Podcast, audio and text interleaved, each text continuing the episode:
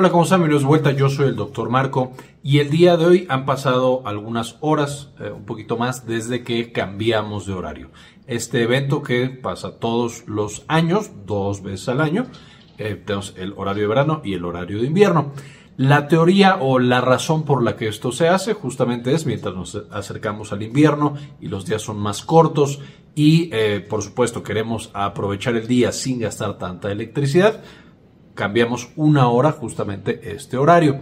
Y económicamente se ha discutido si tiene sentido o no. Sin embargo, en el lado de la salud, por supuesto que ya sabemos cuáles son estas consecuencias. Esencialmente, por supuesto, recordamos que tenemos dentro de nuestro cerebro, en el hipotálamo, específicamente en un núcleo eh, del hipotálamo llamado núcleo supraquiasmático, como un relojito que nos va diciendo qué horas son el día y qué deberíamos estar haciendo en esa hora. Esto es justamente lo que controla más o menos a qué hora nos da hambre, a qué hora nos da sueño y nos vamos a dormir. Y controla, por supuesto, todo lo que requiera un horario. Entre estas, por supuesto, participan también el sistema cardiovascular, otras partes del cerebro y las hormonas que produce nuestro cuerpo. Este horario, cuando nosotros lo alteramos por alguna razón, desde una desvelada hasta que viajamos a otro continente en que hay un gran cambio de horario, hasta muchas otras cosas, por supuesto tiene consecuencias en nuestro cuerpo. Nos puede hacer que nos sintamos cansados, a lo mejor deprimidos, a lo mejor ansiosos, nos puede dar más hambre, podemos tener este sueño que no sabemos ya a qué hora dormir. Evidentemente el cambio de horario también tiene este mismo efecto. Va a alterar este relojito que tenemos en el hipotálamo y va a hacer que todas estas cosas cambien la función del cerebro, del corazón, del intestino, de las hormonas, etcétera, etcétera. Entonces, por supuesto, cuando cambia esto, los científicos se han puesto a investigar qué consecuencias tiene este cambio sobre el cuerpo humano. Y por supuesto voy a dejar en la descripción de este video algunos de los estudios eh, de, eh, los que se muestran estos efectos, pero en términos generales, y esto no sorprenderá a nadie, no es bueno para la salud.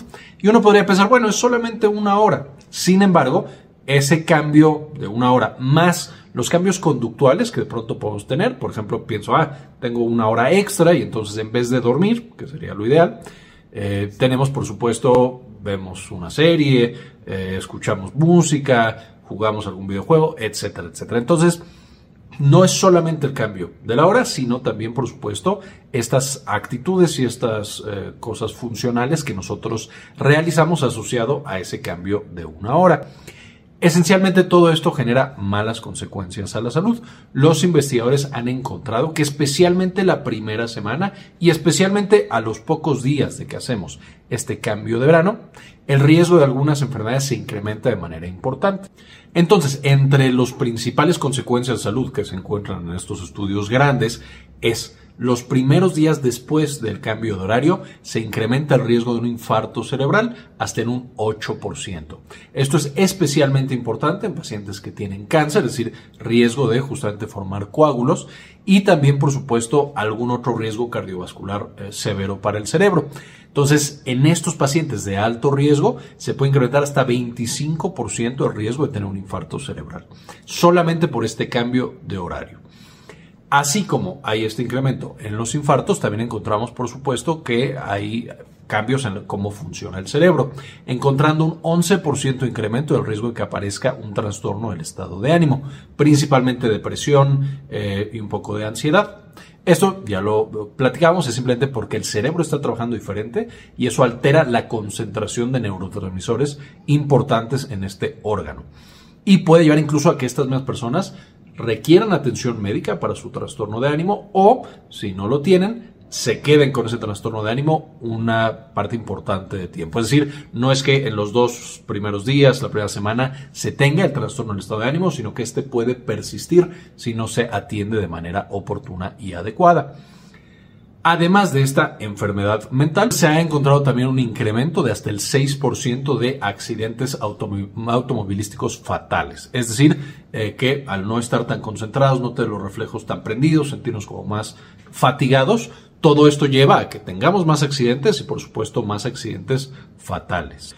Con todo esto, ¿qué es lo que podemos hacer? Primero que nada, hay la buena noticia de que ya en muchos países se está desapareciendo este cambio de horario del horario de verano al horario de invierno. Esto de nuevo podrá tener consecuencias económicas, pero al menos en el tema de la salud es definitivamente un punto a favor, es algo muy bueno. Hay países que todavía lo están manteniendo por alguna razón. Eh, evidentemente, de nuevo, desde el punto de vista de la salud, lo ideal es que se cancele, que ya no exista ese cambio de horario. Eh, pero, por supuesto, de nuevo, hay otros temas a considerar que en este canal, por supuesto, no vamos a abarcar. Otros de los puntos que pueden protegernos es evidentemente cuidar muy bien de nuestra salud. Si tenemos riesgo cardiovascular elevado, pues tomar todas las medidas posibles para disminuirlo y que no vayamos a tener un infarto cerebral. Eh, por supuesto, tener todas las medidas posibles para prevenir trastornos del estado de ánimo, pues como depresión y ansiedad. Eh, y Además de esto, podemos tener estrategias extra para que nuestro sueño no se vea tan alterado. Por supuesto, esto ya lo hemos platicado en el video del insomnio, que les dejo en la parte de arriba, pero cosas como no consumir cafeína o alcohol después de las 6 de la tarde, idealmente alcohol nunca, pero bueno, si lo vamos a consumir, que no sea tan tarde porque puede causar trastornos del sueño. Eh, evidentemente también no hacer ejercicio intenso después de las 6 de la tarde Siempre tratar de acostarnos a la misma hora, por supuesto, ah, justo por esto es importante no cambiar de hora eh, en la medida de lo posible. Y finalmente, eh, no ver pantallas demasiado tiempo antes de dormir, idealmente una o dos horas antes de dormir, evitar las pantallas lo más posible. Ya hemos hablado de cómo la luz, especialmente azul que emiten las pantallas, hace que se altere también este mismo eh, núcleo, que es nuestro ciclo circadiano, o que controla nuestro ciclo circadiano y entonces toda esa luz azul puede hacer que tardemos mucho más en dormir. Evitar cualquier otra cosa que nos pueda causar despertares, que nuestra habitación esté fresca, que esté completamente oscura. A veces funciona por un poco de música tranquila y de bajo volumen. En otras personas eh, empeora el insomnio, entonces tener cuidado con eso y evaluar si es mejor para nosotros música o no música, etcétera, etcétera. De nuevo ya vimos todas esas recomendaciones en el video que les dejé en la parte de arriba. Además de estas medidas generales que todos podemos hacer para mejorar nuestra calidad del sueño, en el tema del cambio de horario puede ser una buena estrategia antes de que llegue este cambio ir espaciándolo, es decir, tratar de yo acostarme para dormir con todas las medidas que, acabo de mencionar, 15 minutos antes del primer, una semana antes de que cambie el horario, el primer día 15 minutos antes de que me tocara dormir en el horario que yo tengo, el segundo día 15 minutos antes de eso todavía, y así en vez de que sea de un día para otro un cambio completo de una hora, lo hicimos a través de una semana o dos semanas, yendo de 15 minutos en 15 minutos o de 10 minutos en 10 minutos. Esto hace más paulatino el cambio, le da más oportunidad a nuestro cuerpo para poder ajustarlo y que no tenga estos impactos tan fuertes sobre nuestra salud. Como mencioné previamente, en la descripción del video van a encontrar muchos de los artículos justamente que eh, de donde saqué la información del video de hoy. Antes de irnos, quisiera por supuesto agradecer a algunas de las personas que han decidido apoyar al canal con eh, una donación de uno o de dos dólares. Realmente nos apoyan con esta donación mensual para hacer este tipo de contenido y compartirlo de manera gratuita con todos los demás. Este video en particular quisiera dedicárselo a Ross Manes, Moni Lake, Henry Blaschke, Antonio Guizar, Rafael Barbabosa, Aldo Novelo, Elizabeth G. Vargas, Héctor del Solar Andaur, Jorge C. Beltrán, Luis Ramírez, María Eugenia Sobrino, Mario Olvera Castillo, Juliana Nordvik, Farmacia Oceas de Ecuador, Emanuel Suárez, Olga Hernández, Jorge Arturo Albeláiz, Yami Pascasio, Simón Canales, David Sosa Mesa, Mike Angelo y Delia González. Muchísimas gracias por todo el apoyo que nos brindan cada mes. Con esto ahora sí terminamos y como siempre, ayúdanos a cambiar el mundo, compartan la información. Muchas veces me preguntan por otras redes en las cuales pueden seguir nuestro contenido y seguir aprendiendo con nosotros. Les quería mostrar nuestra página de Instagram de Clínica Cares, donde vamos a encontrar mucha información acerca de salud en general, dirigida justamente a los pacientes. Y también nuestra página de Synapsis Mex. Está mucho más para comunicación de la ciencia y temas de neurociencias. Espero nos puedan seguir en estas páginas y podamos seguir aprendiendo mucho más por allá.